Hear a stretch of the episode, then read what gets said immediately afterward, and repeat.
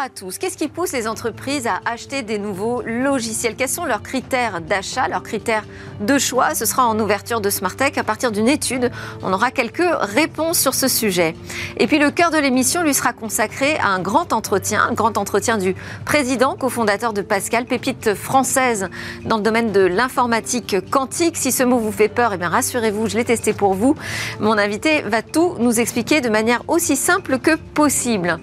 Au-dessus de ce berceau, il faut savoir que s'est penché le prix Nobel de physique Alain Aspect, prix Nobel de physique 2022. Je disais que c'était une pépite française, c'est même un leader mondial dans son domaine. Et très peu d'acteurs aujourd'hui maîtrisent cette technologie. Grand entretien donc à suivre dans Smartech. La deuxième partie de l'émission sera consacrée à l'actualité dans le monde des cryptos, des crypto-monnaies, des crypto-actifs. On parlera de euh, l'agrément en France, on parlera aussi d'un nouveau système de notation qui arrive et de tendances. Et puis on terminera cette édition avec notre chronique Où va le web? Mais tout de suite pour démarrer, logiciel d'entreprise, les motivations d'achat. C'est la première interview dans Smart Tech.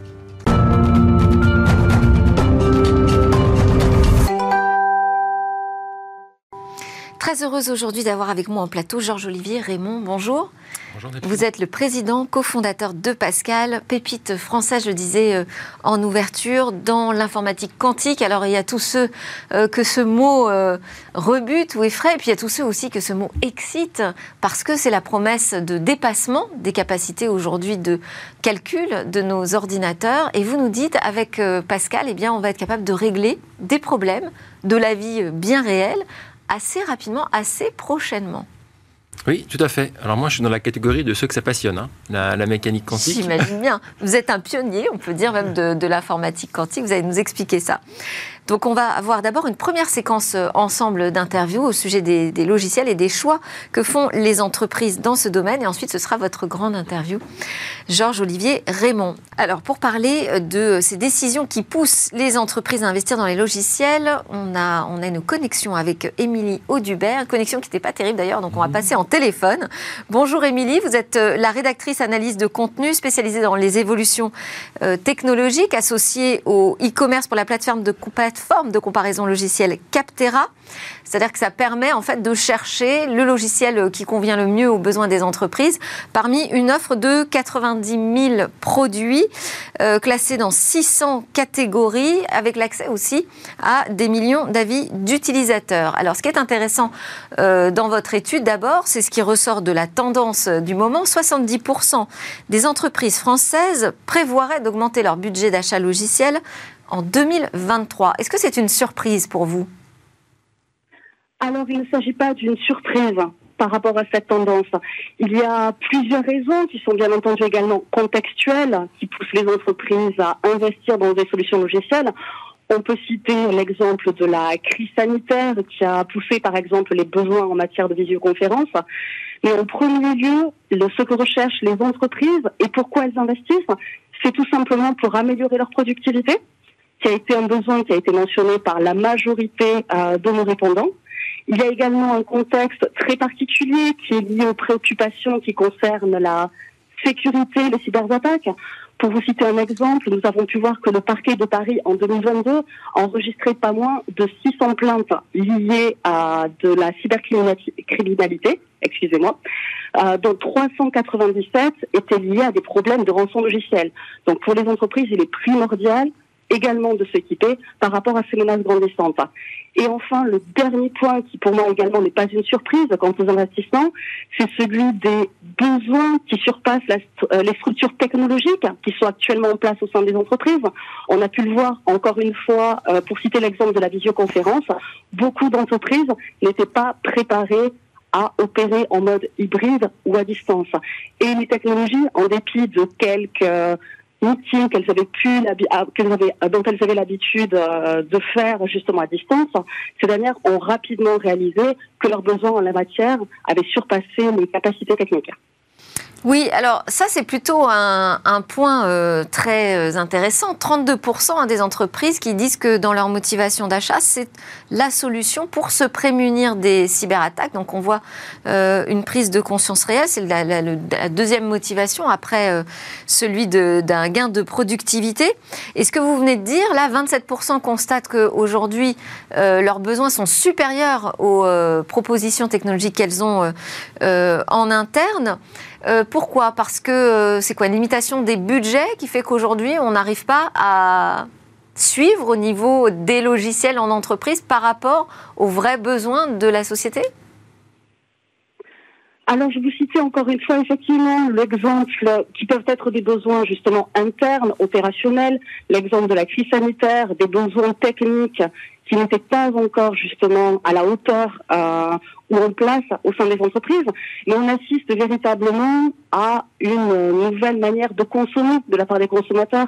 Les besoins de, en matière d'e-commerce, les besoins d'achat en ligne sont également un des facteurs euh, qui poussent les entreprises et qui ont véritablement indiqué aux entreprises que leurs besoins en, termes de technologie n'atteignaient peut-être pas euh, ce à quoi s'attendaient leurs consommateurs.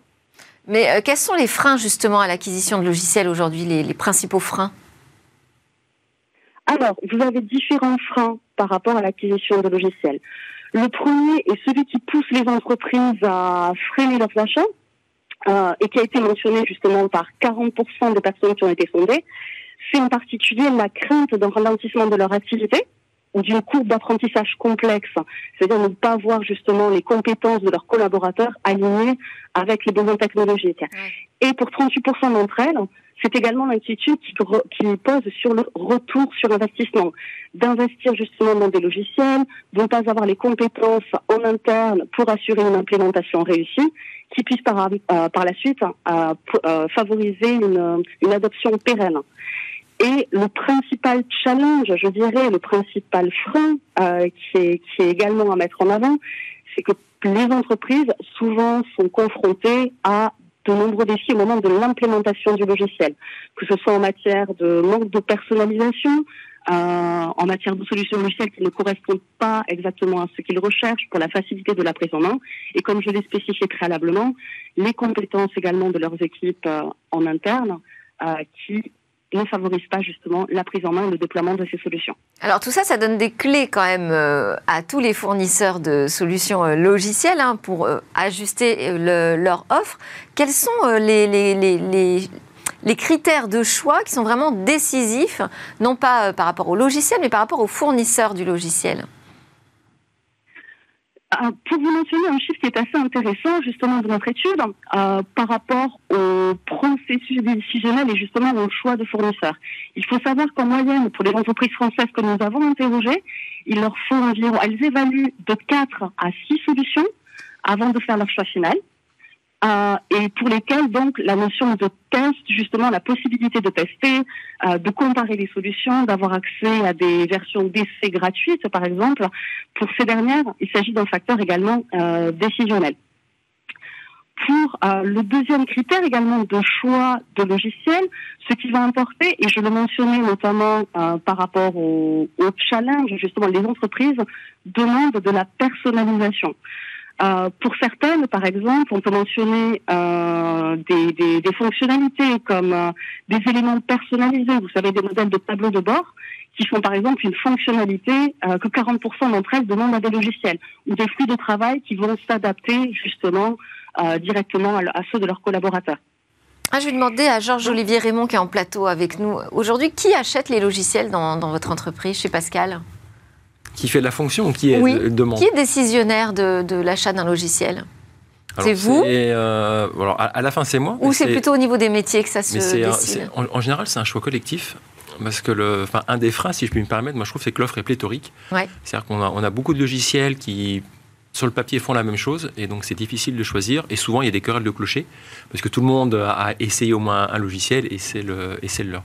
Donc ça c'est toujours un peu délicat et après quand c'est les métiers là c'est plus facile parce que l'offre est, euh, plus réduite et on arrive à trouver des critères je dirais un peu objectifs pour faire, euh, pour faire le choix parce qu'on a une mission à mener et on regarde en fait si le logiciel coche la case.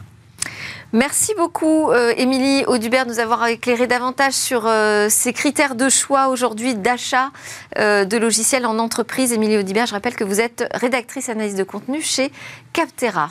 C'est l'heure de notre grand entretien avec le président cofondateur de Pascal.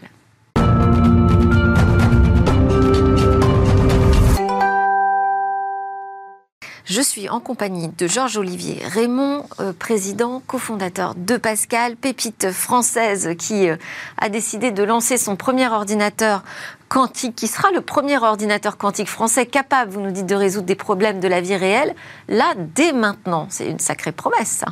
Alors, c'est le premier ordinateur au monde, même, qui va être capable de faire ça. Oui, c'est une sacrée promesse. Euh, mais le, monde de l'informatique est Parce que quand on parle quantique, on pense au futur lointain plutôt. Euh, il y a déjà du passé, en fait, ça marche aujourd'hui. Je vais faire un peu d'histoire, en fait. Vous savez, ce, genre d'outil, hein, euh, il est un million de fois plus performant que l'ordinateur qui a amené l'homme sur la Lune. Et c'est euh, venu d'une invention des années 40, le transistor, qui a lancé l'informatique moderne. Et quand je dis qu'aujourd'hui ça, c'est aussi c'est un million de fois plus puissant que l'ordinateur qui a amené l'homme sur la Lune, ça montre la vitesse à laquelle la technologie s'est développée. Et c'est à l'origine de son succès. Et aujourd'hui, ce qu'on constate, c'est qu'il y, a toujours des, enjeux de calcul qui restent euh, inaccessibles à ces machines. Même si je mettais un million comme ça d'ordinateurs à côté, ils ne seraient toujours pas assez puissants pour résoudre des problèmes, euh, bah, par exemple calculer des, euh, molécules, optimiser les risques d'un établissement financier ou gérer l'électricité. Et donc pour ça, il faut passer à la phase quantique. Et pour ça, il faut une deuxième révolution quantique qui va venir, euh, comme la première fois, euh, vraiment bouleverser ce domaine-là et qui va apporter une, puissance de calcul vraiment exceptionnelle. C'est, il faut voir ça comme un, c'est un, changement d'échelle. Hein. C'est pas une amélioration continue. C'est tout d'un coup, enfin tout d'un coup, sur une certaine durée, des calculs qui auraient pris des milliards d'années. Donc en gros, c'est pas les faire. Ils vont être ramenés à des durées de l'ordre de quelques jours. C'est ça la potentiel, le potentiel. On peut faire le parallèle avec les supercalculateurs d'aujourd'hui, c'est créer les supercalculateurs de demain? Alors, l'ordinateur quantique, c'est pour faire des super calculs. C'est pas pour monsieur et madame euh, tout le monde. Ça ne sera pas, pas chez nous. Enfin, en tout cas, c'est pas encore envisagé. Et oui, c'est euh, là pour venir euh, compléter les supercalculateurs. Ils vont pas venir les remplacer. On a toujours besoin d'ordinateurs classiques, mais ils vont venir, entre guillemets, compléter, accélérer certaines parties du calcul. Donc, c'est un, complément, les parties du calcul qui sont les plus complexes. Alors, euh, qu'est-ce qui fait que votre technologie, elle peut permettre d'accélérer, donc devenir le numéro un mondial, euh, à nous offrir cette, euh, cette capacité de calcul quantique? Vous avez, vous, dans vos études, été un pionnier déjà dans le domaine du quantique. On va rentrer donc un petit peu plus dans le détail technologique. vous parlez de quantique à atomes neutres. Aujourd'hui, euh, vous êtes leader donc, dans le monde sur cette technologie. Est-ce que vous pouvez nous l'expliquer? Euh, Alors, je vais, je vais tenter de vous expliquer un petit peu là où on en est. Parce que je, je, trouve que c'est assez intéressant. En fait, les premières idées, elles ont, elles ont 40 ans. Et comme toujours, les idées vont plus vite que la réalisation des idées. Donc, euh, on va dire que 20, ans après, on a eu les premières briques élémentaires de calcul mais vraiment les premières briques élémentaires qui permettent de dire, ah oui, les idées qu'on avait imaginées il y a 20 ans, on arrive à les mettre en œuvre à petite échelle. 20 euh, ans plus tard, il y a les grands géants de l'informatique, euh, des grands géants américains, qui ont construit les premiers ordinateurs quantiques. Donc, euh, qui... c'est des ordinateurs, mais le, comment dire, la limite qu'ils ont, et pourtant malgré 20 ans de recherche, hein, c'est qu'ils ne sont pas assez, assez puissants, ils n'ont pas assez de, de, composants. Alors le composant clé, ça s'appelle un qubit. Donc c'est la particule qui va porter, la, enfin, qui va porter le, côté quantique. Oui. Hein, et plus on a de particules, plus on a de qubits, plus l'ordinateur est, puissant. Et sachant que la puissance de calcul double à chaque, euh, à chaque nouveau qubit. Et quelle est la limite alors? Alors, les, les, limites sont technologiques aujourd'hui, et c'est dur d'avoir toutes ces particules et de contrôler leur, leur état euh, quantique en même temps si vous regardez la vie de tous les jours, il y a beaucoup de particules, hein, euh, et en fait, vous voyez un monde classique. Donc, c'est extrêmement dur de garder ces, euh, capacités. Et l'avantage de Pascal, c'est que justement, on a, on a une technologie qui permet de passer ce, de passer ce verrou-là. Comment?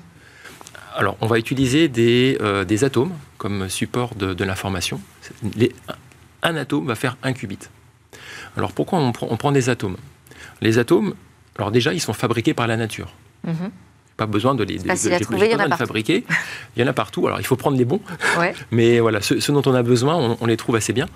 Mais voilà, ils sont faits par la nature, ils sont parfaits. Et en plus, ils ont le bon goût d'être identiques partout sur Terre. Enfin, on, utilise du rubidium. Donc l'atome de rubidium à Paris, à Tokyo, à New York, c'est le même partout. C'est d'ailleurs pour ça d'ailleurs qu'on les utilise dans les horloges atomiques. Aujourd'hui, le temps universel est donné par des composants qui utilisent ces atomes comme, euh, comme référence, que ce sont des très bons étalons. Donc on ne les fabrique pas. Deuxième avantage, euh, ils sont quantiques par nature.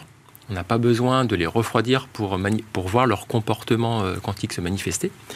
Et enfin, le, troisième ingrédient, c'est qu'on va les contrôler avec des technologies optiques. Aujourd'hui, l'optique, c'est un outil qui est extraordinairement flexible et qu'on va pouvoir adapter avec de l'ingénierie à, tout un cas d'usage. Ce qui fait que, pour le dire vite, une fois qu'on sait contrôler un atome, on va savoir en contrôler des centaines, des milliers relativement rapidement. Donc ça, c'est ce qui vous a valu euh, le titre de pionnier hein, dans, cette technologie, c'est la capacité donc d'isoler les atomes un par un par faisceau lumineux. Oui, oui, c'est une, une découverte qui date d'il y a 20 ans, qui arrivait pendant ma thèse. Donc avant, alors, on savait piéger des atomes, euh, enfin les, des groupes d'atomes, D'accord Mais vraiment les prendre un par un, c'est très difficile. Et surtout, il faut les prendre un par un sans qu'ils, interagissent avec leur, environnement. Donc euh, on, connaissait entre guillemets tous les ingrédients, mais il, manquait un petit quelque chose en plus pour en avoir qu'un seul et un seul à la fois. Si on en, met deux, c'est, plus difficile, on n'a plus notre qubit. Alors, euh, euh, c'est un marché aussi sur lequel finalement on trouve très peu d'acteurs. Vous êtes leader mondial, mais en plus, dans le domaine du quantique, à atomes neutres, on trouve très peu d'acteurs. Comment est-ce que vous l'expliquez ça?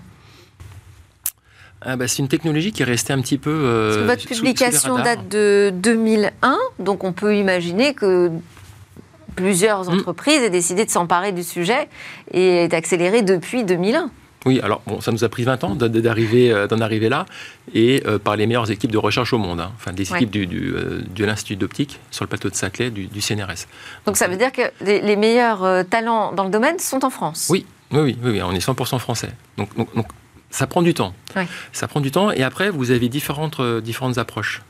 Alors moi, je fais de la montagne, alors j'ai mieux utilisé des, des, analogies avec la montagne. L'ascension de l'Everest, les premiers essais ont été faits sur la face nord qui, en fait, qui permet aux, alpinistes de grimper assez vite en altitude. Donc les gens se sont dit, ah, c'est la, la voie royale, et puis on monte haut, c'est, euh, enfin, on a l'impression de progresser. En fait, le, le, goulot d'étranglement, il est juste avant le sommet. Et il est, il est costaud. Et là, Ça a pris des dizaines d'années pour le passer. Et en fait, la solution, elle est venue de l'autre côté, où les difficultés sont vraiment au tout début de l'ascension. Mais là, au début de l'ascension, enfin, les, les montagnards ne sont pas fatigués, ils ont de l'oxygène. Donc, il passe cette difficulté-là, et après, le chemin est, euh, alors je mets des guillemets, il est facile, et on atteint le sommet euh, avec de grandes chances. Mais alors, donc, quand on s'attaque par euh, la phase la plus difficile, a priori, au démarrage, il faut avoir les soutiens financiers pour le mhm. faire. Donc, vous êtes évidemment une deep tech, donc ça veut dire qu'on est dans de l'investissement quand même sur le, le long terme. Vous avez réalisé là une deuxième euh, levée de fonds de 100 millions d'euros avec des nouveaux investisseurs qui sont rentrés euh, euh, dans, l'aventure, notamment du côté de Singapour. Oui, on a un investisseur Temasek qui est venu qui est venu investir dans Pascal. On est très honorés, parce que c'est un, des, un des plus grands investisseurs au monde, notamment spécialisé dans la tech. C'est eux qui ont l'idée le, le, le, tour, et je pense que c'est un super atout pour, euh, pour Pascal et pour... Euh, et l'atout pour développer cette technologie, mais aussi pour développer à l'international, j'imagine. Alors, ce qu'on va faire avec, cette, avec, cette, euh, avec l'argent de cette levée de fonds, on va faire plusieurs choses. Premièrement, on va recruter. On a vraiment besoin de, de troupes. Hein. Aujourd'hui, on est 100, on, va être 200 à la fin de l'année. Ah, vous voulez doubler, ouais. Donc, je, je, et c'est pas fini. Et, je lance un appel, vraiment, c'est pour, les... Alors, y a, on recrute tous les métiers. Et voilà, pour, pour les ingénieurs, franchement, c'est on ne peut pas rêver mieux. Euh, c'est la technologie poussée à son Quels ingénieurs vous cherchez, puisque vous lancez un appel Alors, des ingénieurs en électronique, en mécanique, en informatique classique. On a besoin d'ordinateurs classiques pour piloter notre ordinateur quantique. Euh, c'est cela qu'on a le plus de mal à trouver aujourd'hui. Donc, pas forcément, vous ne cherchez pas forcément des nouveaux talents dans le quantique, spécifiquement on en cherche, mais euh, paradoxalement, et ça étonne toujours les gens, on arrive à les trouver. Parce qu'il y, a euh, bah, y, a y a beaucoup de laboratoires en France, en Europe, d'excellents niveaux, qui forment beaucoup euh, d'étudiants très qualifiés. Et à la fin, ils ont très peu de débouchés, si vous voulez. moi, par exemple, quand j'ai fini ma thèse, il n'y avait pas de Pascal. Donc j'ai dû rentrer dans Vous êtes combien dans le monde? Combien d'entreprises de, à travailler sur cette technologie? Sur les atomes neutres? Oui. Aujourd'hui, on est, on est cinq. Oui, vous êtes cinq. On est deux en Europe. Donc effectivement. Exactement. C'est facile de récupérer les talents parce que vous n'êtes pas nombreux. En revanche, sur tous les autres métiers, Là, le marché est beaucoup plus tendu, le marché de l'emploi. Oui, parce qu'on est en confrontation directe avec euh, tous les secteurs. Alors, Pascal donc, euh, est né, euh, l'entreprise Pascal est née en mars 2019. Vous êtes cinq cofondateurs et vous avez un point commun, c'est cette fée, cette jolie fée perchée au-dessus, penchée au-dessus du berceau, qui s'appelle Alain Aspect, prix Nobel de, de physique 2022. c'est quoi aujourd'hui? C'est un conseiller technologique? Qu'est-ce qu'il représente, Alain Aspect, au sein de, l'entreprise Pascal il, représente énormément. Euh, c'est lui qui m'a donné envie d'étudier la, mécanique quantique quand j'étais euh, un jeune étudiant en physique. J'avais lu euh, le, un papier sur son expérience et ça m'avait m'avait fasciné. Et, je pense, et j'en suis, enfin, suis convaincu qu'il a aussi inspiré d'autres personnes. Et donc quelque part, si on est là, c'est un peu grâce à ça. Et puis après, on a tous, de près ou de loin, fait, des, fait nos études, nos, thèses dans un environnement très proche de, de celui d'Alain. Et en plus, Alain, il y a 20 ans, il, n'arrêtait pas de nous dire non mais créer des startups, créer des startups, dans le quantique, c'est l'avenir. Et je vous promets, il y a 20 ans, c'était euh, c'était très audacieux. Mais voilà, ça fait ça fait son chemin. Et aujourd'hui, il travaille avec vous? Oui. Bon, il n'est pas euh, il est pas opérationnel dans l'entreprise, mais il est euh, il suit de très près ce qu'on fait. Et c'est un il a aussi un rôle de je dirais de, de gardien du de gardien du temple parce qu'il y a beaucoup de promesses qui sont faites hein, dans le dans le quantique peut-être trop. Et nous, on s'impose une, une ligne assez, assez vertueuse. On n'essaie pas de, de, surpromettre, de survendre ce qu'on fait, notamment au niveau scientifique. Donc ça, c'est déjà notre Donc là, vous avez une et Alain, et Alain nous contrôle. Voilà. Euh, super solide. Vous dites que parler euh, une heure à, Alain Aspex vaut des jours avec euh, d'autres personnes. Mmh. C'est aussi peut-être une, explication de l'accélération de, de, votre entreprise. alors justement, quand même, on va parler de ces promesses à quoi ça sert tout ça mhm. euh, On est euh, en plus dans une société qui parle beaucoup de sobriété, qui s'interroge sur cette escalade technologique, à quoi ça va servir, est-ce qu'on en a vraiment besoin Qu'en est-il de la consommation énergétique de, tout ça Et euh, vous nous dites, bah, justement, ça peut apporter des réponses. Oui. Et ça va en apporter en fait doublement. C'est-à-dire qu'aujourd'hui, la voie choisie pour augmenter les performances des supercalculateurs, c'est toujours plus, c'est toujours plus de processeurs. Et donc ça, ça. Et donc toujours plus de consommation. Et oui, en fait, un supercalculateur, c'est un premier bâtiment qui est euh, qui contient les ordinateurs, et à côté, il y a un deuxième bâtiment qui est la centrale électrique. C'est ça la réalité. Donc l'ordinateur quantique, il consomme très peu d'énergie, il est très efficace. Nos machines, on les branche sur une prise du secteur euh, standard. Enfin, vous pourriez le brancher dans votre cuisine, si vous voulez. D'accord. Et, euh, et, la cerise sur le gâteau, enfin, c'est même plus que la cerise, c'est que de par ces applications, il va nous aider aussi à consommer moins. Je vais prendre un, exemple euh, qu'on traite avec EDF et RTE, qui est la distribution de l'électricité. L'électricité, on peut difficilement la stocker. Aujourd'hui, on a 50 réacteurs nucléaires en France, à peu près. Enfin, je ne veux pas faire de, pas lancer de débat. Et on est 50, 60 millions de consommateurs. Et la demande, elle varie euh, instantanément, si vous voulez. Oui. Et donc, il faut trouver un moyen de, bah, de, gérer tout ça. Et ça, donc là, ils installent des capteurs un petit peu partout pour mesurer la consommation et l'évolution de la demande en temps réel. Et voilà. Et après, il faut prendre ces données-là et il faut optimiser le, ce qu'on appelle l'ensemble de la grille pour être sûr que tout le monde a son électricité en, temps et en heure sans, euh, sans, faire sauter le, sans faire sauter le réseau. Et pour ça, on a besoin d'un ordinateur quantique? Oui. On a besoin de supercalculateurs et ceux qu'on a aujourd'hui ne sont pas suffisants pour traiter ces problèmes euh, à l'échelle. Donc non seulement ça consomme très peu, mais en plus ça peut permettre de mmh. consommer mieux les ressources euh, que nous avons aujourd'hui. Qu'est-ce que ça représente en termes de potentiel économique aussi, le, quantique? Ah ben, c'est, la révolution numérique euh, du 21e siècle. Donc regardez ce qu'a fait la première révolution numérique depuis l'invention du transistor. Donc c'est un, marché énorme. Il y, a des études, notamment celle du BCG. Parce que vous dites c'est quand même dédié à l'industrie. C'est, aujourd'hui, c'est pas mmh. l'ordinateur de Monsieur, Madame, tout le monde. C'est pas la même révolution que la révolution numérique qui est entre les mains de tout un chacun. Ah alors, je pense que ça viendra un jour. Ça viendra. Mais euh, enfin, regardez qui s'intéresse aujourd'hui au, quantique. Euh, nous, c'est Crédit Agricole, c'est euh, Airbus, c'est BMW, Johnson Johnson, c'est tous les grands noms. Parce qu'ils savent qu'ils en, ont, qu'ils en ont besoin et ça va vraiment déverrouiller tout un, secteur. Les, études aujourd'hui, alors je voulais citer celle du BCG, ils estiment qu'à terme, il y aura 800 milliards, 800 milliards de, de, valeurs créées par l'ordinateur quantique. Ça impacte tous les domaines tous les domaines. Alors vous dites une des erreurs que j'ai faites dans, dans, ma vie et que font souvent les ingénieurs, c'est de vouloir créer une super machine, mais cela ne sert à rien s'il n'y a pas de clients derrière. Donc c'est vraiment la question, oui. Oui. Aujourd'hui, vous avez les premiers clients qui sont vraiment derrière vous Oui, oui, on en a plus d'une, on en a plus d'une vingtaine. Oui. Et c'était, c'était vraiment clé, si vous voulez, pour lancer, euh, pour lancer Pascal. C'est un peu votre mot d'introduction. Voilà, le quantique, c'est aujourd'hui, alors qu'il y a beaucoup de gens qui croient que c'est demain. Oui. Mais nous, on a une approche très pragmatique, c'est qu'on a une machine aujourd'hui, elle a des qualités, elle a des défauts, mais ce dont on est convaincu, c'est qu'en l'utilisant correctement, elle va permettre de répondre à des cas, à des, cas d'usage. Et c'est ce qu'on a fait, c'est ce qu'on a démontré aujourd'hui avec Crédit Agricole.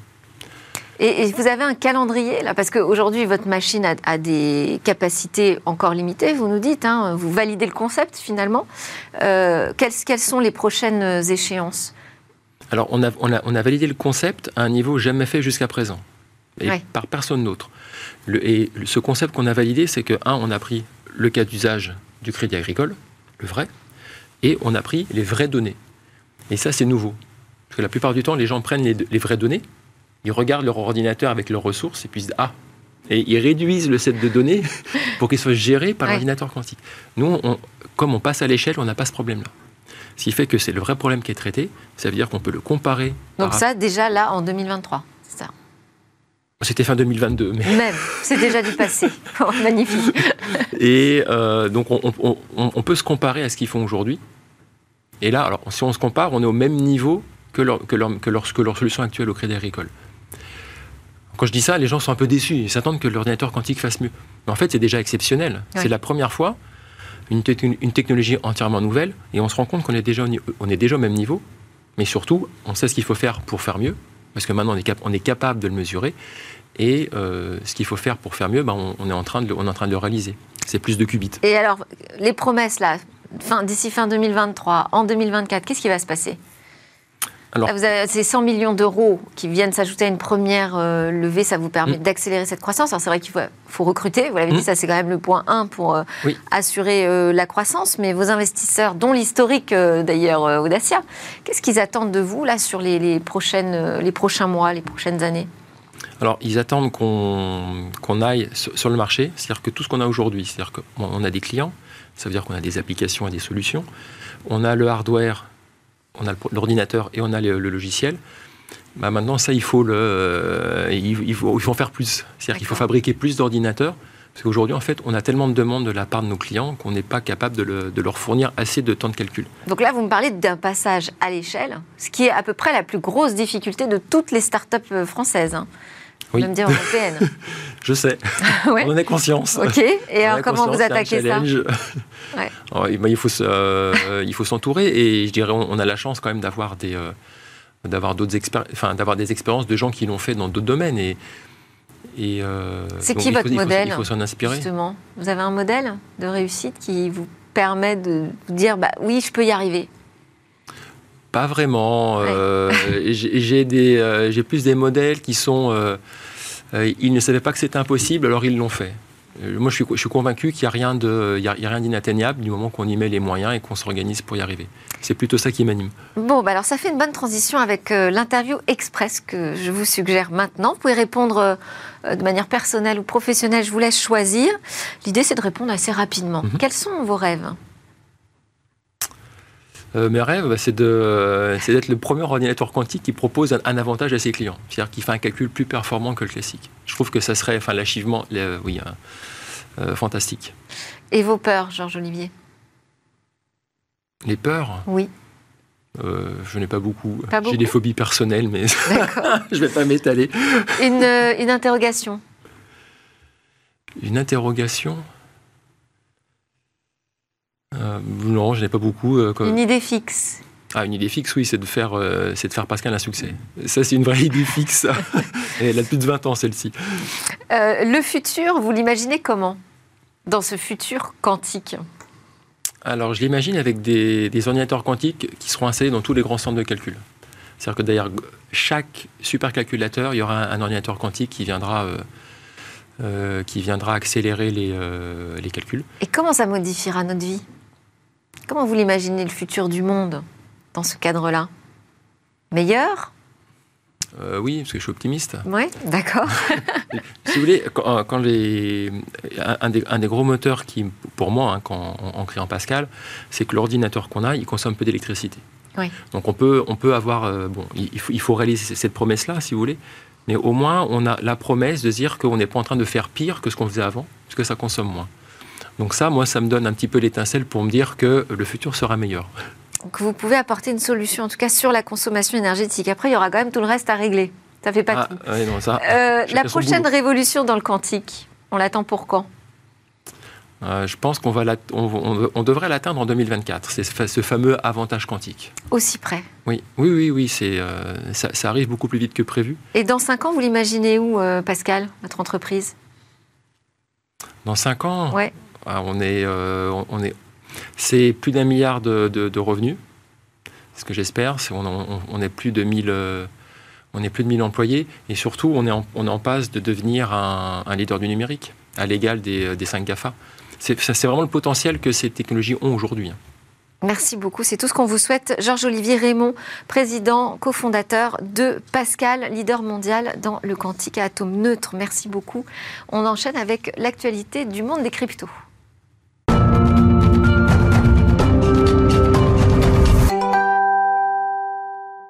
Vous êtes de retour sur le plateau de Smartex et votre émission sur le numérique, les technologies, l'innovation et les cryptos. Rendez-vous des cryptos réguliers dans Smartech. Euh, ce rendez-vous est assuré aujourd'hui par Flavio Restelli de KPMG. Bonjour Flavio. Bonjour Delphine. Alors, dans l'actualité des cryptos, beaucoup de choses. On a dû sélectionner. On va commencer par le vote euh, contraire à l'Assemblée nationale au sujet de l'obligation d'agrément des PSAN, c'est-à-dire ces prestataires de euh, services crypto actifs. en tout cas, cet agrément ne sera plus a priori obligatoire pour les nouveaux entrants euh, du, secteur, c'est ça fait, Il ne l'était déjà pas. Euh, ce qui se passe, c'est que... Oui, il ne l'était pas, il a failli l'être. Exactement. Et finalement, Et en fin de compte, euh, il ne le sera pas, en tout cas, il ne le sera pas tout de suite.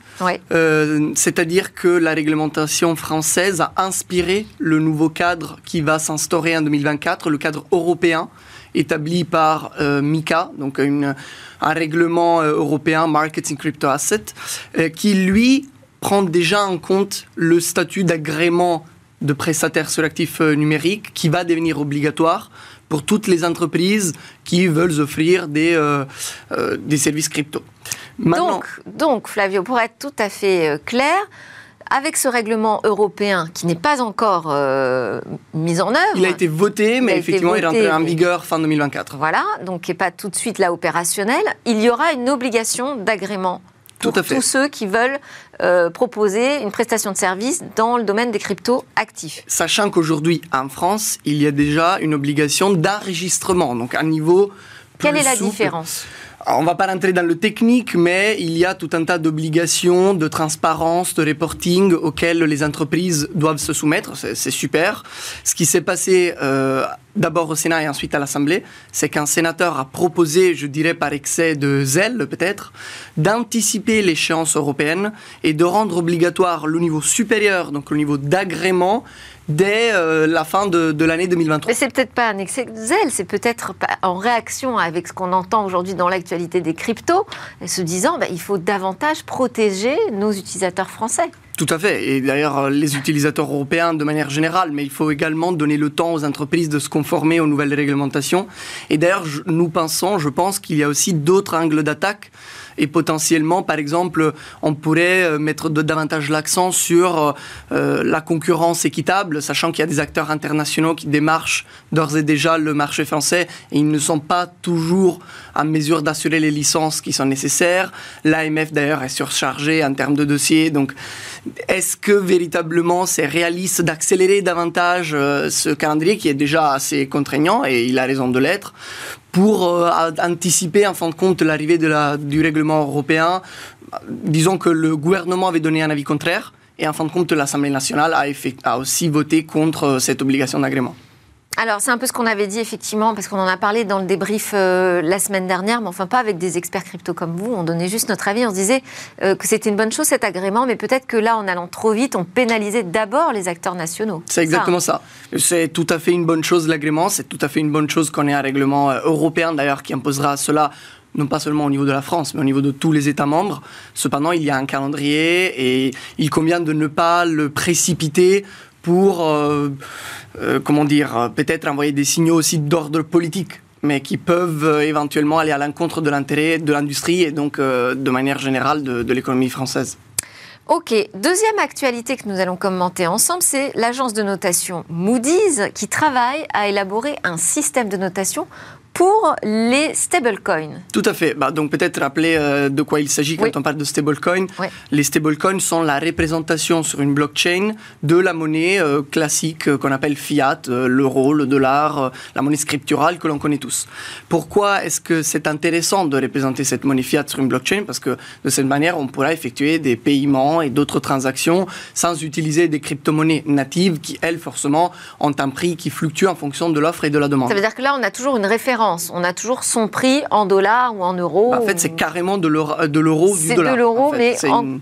Mais un format de crypto, exactement, sur blockchain. Et ce qui est intéressant, c'est que forcément, pour garantir euh, le fait que cette représentation soit stable, donc que le prix ne change pas, il faut que derrière, il y ait un collatéral. Globalement, ce qui se passe, c'est qu'on prend de l'argent, on le bloque dans un compte bancaire, et puis il y a des audits mensuels qui disent, OK, oui, effectivement, il y a tant d'unités sur le compte bancaire qu'il y a de tokens sur la blockchain il y a des entités comme KPMG qui peuvent assurer ce type de service. Et en fait, euh, aujourd'hui, on voit que les agences de notation s'intéressent précisément à ce processus qui assure de la transparence et de la stabilité au niveau du stablecoin. C'est très bien. Parce ils vont noter quoi? Ben, Ils vont noter euh, la liquidité du collatéral, par exemple. Parce que si derrière, euh, ce n'est pas vraiment du cash, mais éventuellement ce sont des obligations, euh, oui, ce sont des obligations publiques, encore ça va, mais des obligations privées, ça va un peu moins bien. Donc, en quoi consiste ce collatéral? Est-ce qu'il est à 100% Est-ce qu'il est transparent? Est-ce que les audits sont de qualité? Est-ce qu'ils sont fréquents? Et ainsi de suite. Donc, ça revient finalement à noter votre travail euh, d'une certaine manière, oui, le travail des, cabinets d'audit euh, aujourd'hui dans, dans, ce secteur. Mais cette mesure qui va dans le sens d'une structuration et même, je dirais, d'une institutionnalisation des cryptos est vraiment la bienvenue. Nous pensons que c'est un très bon signe. Super. Euh, dernière chose qu'on voulait évoquer ensemble, c'était une nouvelle tendance, sont des réseaux sociaux décentralisés. Alors ça c'est tout nouveau, mais c'était intéressant euh, d'en parler aujourd'hui parce que il y a des technologies qui émergent, notamment celle qui s'appelle Lens Protocol. Et aujourd'hui, par exemple, le Lens Protocol vient de dépasser les 100 000 profils. Donc évidemment, c'est encore niche hein, si on pense à Facebook, euh, à Twitter, mais, on trouve qui d'ailleurs dessus? Par exemple moi. D'accord. on trouve super early adopters. On trouve de c'est l'univers des cryptos, c'est ça qui s'intéresse à ces réseaux sociaux? Pas que. Après, ce qui est intéressant, effectivement, c'est que d'un point de vue technologique, ces réseaux sociaux décentralisés se basent sur la blockchain et les actifs numériques. Globalement, ce qui se passe, c'est qu'au moment où on crée un profil, on crée un NFT. Alors, ce n'est pas une œuvre d'art, hein, c'est un NFT au sens de quelque chose d'unique. Ce quelque chose d'unique, c'est mon profil. Et tout ce que je fais est enregistré dans ce token que je possède. Ce qui veut dire que sur, enfin, sur le réseau social, mon activité m'appartient et mes données m'appartiennent. Oui, mais concrètement, ça change quoi? Ça change que, par exemple, si je me connecte avec ce même profil à un autre réseau social, bah, j'aurai les mêmes données qui sont complètement portables et que d'ailleurs personne ne pourra les utiliser sans mon accord parce qu'elles sont dans mon portefeuille. Et il y a, Donc ça, ça, règle le sujet de la compatibilité entre les réseaux sociaux Interopérabilité complètement. Interopérabilité, pardon, et euh, aussi de l'exploitation des données personnelles. Exactement, c'est un sujet de souveraineté, enfin, c'est quand même très important. Mais sur euh, la blockchain, tout est visible par tout le monde. Oui, après, euh, c'est quand même, comment dire, c'est pseudonyme, donc euh, tout le monde ne pourra pas non plus lire exactement toutes les données. Cependant, on pourra y avoir accès euh, avec l'accord du propriétaire des données, et surtout le propriétaire des données gardera véritablement sa souveraineté. Et il pourra. Euh, Mais comment vous le verrouillez, ça, ces informations dans votre NFT Comment vous vous assurez que les autres ne peuvent pas récupérer les informations? Alors la vraie question, c'est pas tellement comment on verrouille les, les informations dans le NFT, mais c'est plus comment on sécurise le NFT dans le portefeuille. Et euh, comme on le sait, il y a de plus en plus de technologies de portefeuille crypto. En France, on a Ledger. Ledger qu'on a reçu ici la semaine dernière. mondial. Euh, donc euh, c'est toujours la même histoire, que ce soit pour du Bitcoin ou pour du NFT, pour les réseaux décentralisés, on sécurise dans un portefeuille. Et les réseaux, les grands réseaux sociaux, euh, les grandes plateformes américaines s'y intéressent? Elles s'y intéressent et d'ailleurs ce qui est intéressant c'est qu'aujourd'hui un des réseaux sociaux décentralisés qui s'appelle Nostre est backé par Jack Dorsey, qui historiquement était le fondateur, exactement, fondateur et ex-CEO de Twitter. Donc il y a véritablement un intérêt de la part ah, des acteurs traditionnels. il va falloir qu'ils trouvent un nouveau euh, modèle économique, visiblement. Par rapport à Twitter Ouais. Oui, effectivement. Non, je veux dire sur ces réseaux décentralisés, si c'est plus l'exploitation des données personnelles ou l'envoi de publicité ciblée. Merci beaucoup Flavio Restelli de KPMG pour euh, ce tour rapide de l'actualité des cryptos. À suivre, où va le web? Dans notre chronique Où va le web On va aller regarder ce que prépare Amazon dans le Web 3. Amazon prépare son offensive dans le Web 3. C'est ce que révèle le média spécialisé Blockworks. Le géant de la tech devrait lancer au mois d'avril un grand projet mélange de jeux vidéo et de NFT. Ses clients pourraient tout simplement jouer à des jeux sur la blockchain et remporter des tokens non fongibles. Et pour les créer, ces jeux, Amazon serait en train de s'entourer de partenaires de poids. D'abord, le spécialiste des technologies liées aux crypto, Avalabs, vous le connaissez peut-être, il, s'est démarqué par la création de la blockchain Avalanche. Elle a d'ailleurs sa propre crypto-monnaie, l'Avax. Le géant américain serait également euh, en discussion avec Ethereum, les maîtres d'œuvre de la crypto Ether. Et malgré un partenariat déjà établi entre Avalanche et Amazon Web Services, AWS, c'est bien Amazon qui devrait gérer directement l'infrastructure. Tout ça, évidemment, est à mettre au conditionnel et l'heure est encore aux suppositions. Par exemple, Amazon souhaite-t-il devenir un vrai concurrent des plateformes NFT, majeures, comme OpenSea par exemple? Il faut dire que ce projet et d'autres d'ailleurs dans le Web 3 sont dans les cartons depuis plus d'un an, le marché des cryptos ayant connu une année 2022 particulièrement difficile. Mais si ce programme voit le jour, Amazon et sa puissance de frappe pourraient fortement contribuer à l'adoption mondiale des NFT. Voilà un sujet qu'on traitera sans doute ensemble pour ce printemps, Flavio. Merci beaucoup, Flavio Restelli de KPMG. C'était euh, aussi le grand entretien aujourd'hui dans le Quantique avec euh, notre pépite mondiale et française nationale, Pascal. J'espère que vous avez passé une belle émission. Je vous souhaite une bonne journée maintenant.